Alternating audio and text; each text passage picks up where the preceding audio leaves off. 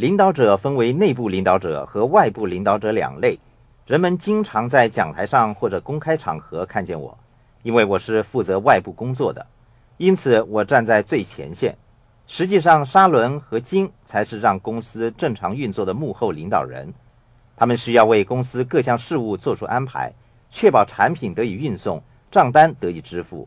我深信沙伦具备这方面的能力。我和金终于决定制作现金流游戏。并且积极投入生产的工作，可是第一批产品在生产后六个月仍然乏人问津，我们没有得到任何订单。所有人都说这个产品难度太高了。于是我们详细研究 BI 三角形中的讯息交流和销售两个部分。然后我跟他们说，我们有麻烦了。我们是如何做出讯息交流的呢？金，你再次跟迈克尔谈到专利权的问题，是不是？是的。当时罗伯特正在撰写《富爸爸穷爸爸》，他花了差不多两年的时间来写作那本书，书的内容则存在他的电脑里，还没有完成，只是一些片段而已。有一次，罗伯特到外地出差，他离家之前跟我说：“我需要一个人协助我完成这一本书。”因此，我约见了迈克尔。那一次的会面，我觉得蛮有趣的。我早知道迈克尔的收费非常的高。而且我对产品的情况了如指掌，其实根本没有必要跟他讨论。我本来想打电话跟他取消约会的，可是我仍然跟他说：“呃，不不不，我们还是见面吧。”我们后来真的跟对方见了面。我不知道是什么缘故会向迈克尔问道：“迈克尔，你认识懂得写作的人吗？”罗伯特想找个人来帮他完成他的书。我记得当时迈克尔说：“有啊，就是沙伦，他曾经为我写过一本书。也因为沙伦和罗伯特合作写成了《富爸爸穷爸爸》，我们跟沙伦的关系从此变得更加亲密了。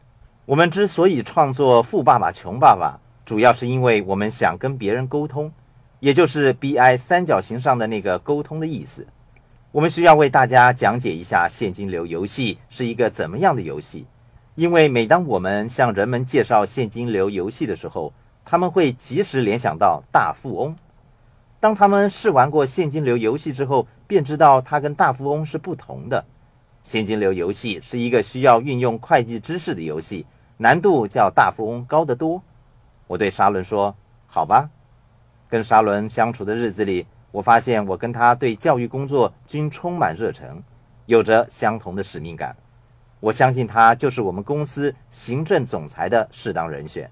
我想那个时候应该是一九九六年的十月吧。是的，人们认为现金流游戏的难度和价钱过高，没有人愿意购买。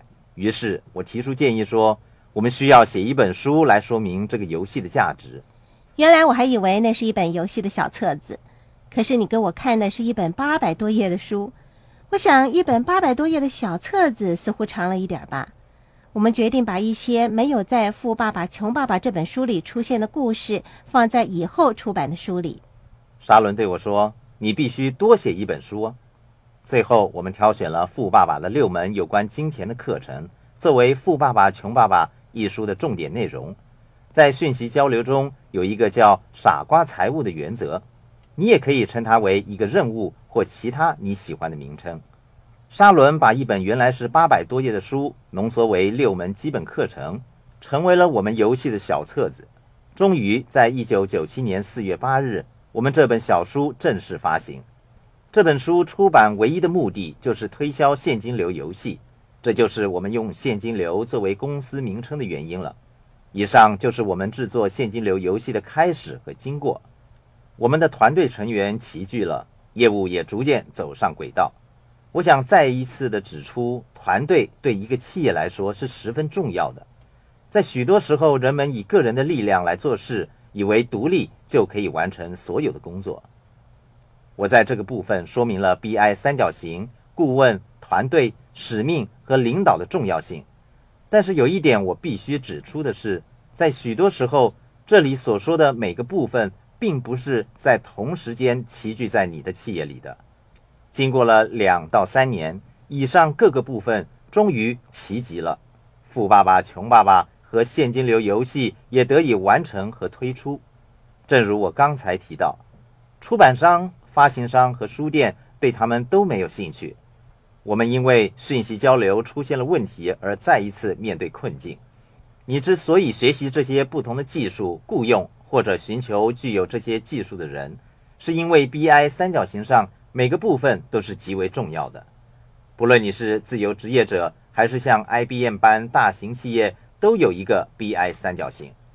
大多数人虽然都有丰富的创意，但是未必能获得投资者的支持，把创意付诸实际行动。其主要的原因是由于他们缺乏从学习得到的宝贵经验。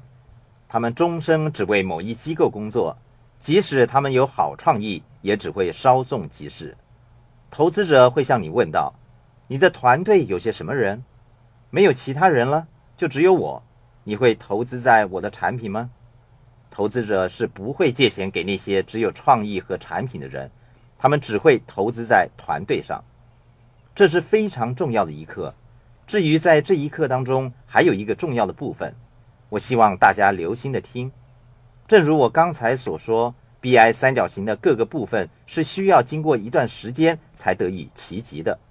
有时候我们需要经过两三年的时间，才寻找到合适的团队，一个在经验上。互相配合的组合，团队成员之间总会有合得来或者合不来的情况，有人加入也会有人退出，这是无可避免的。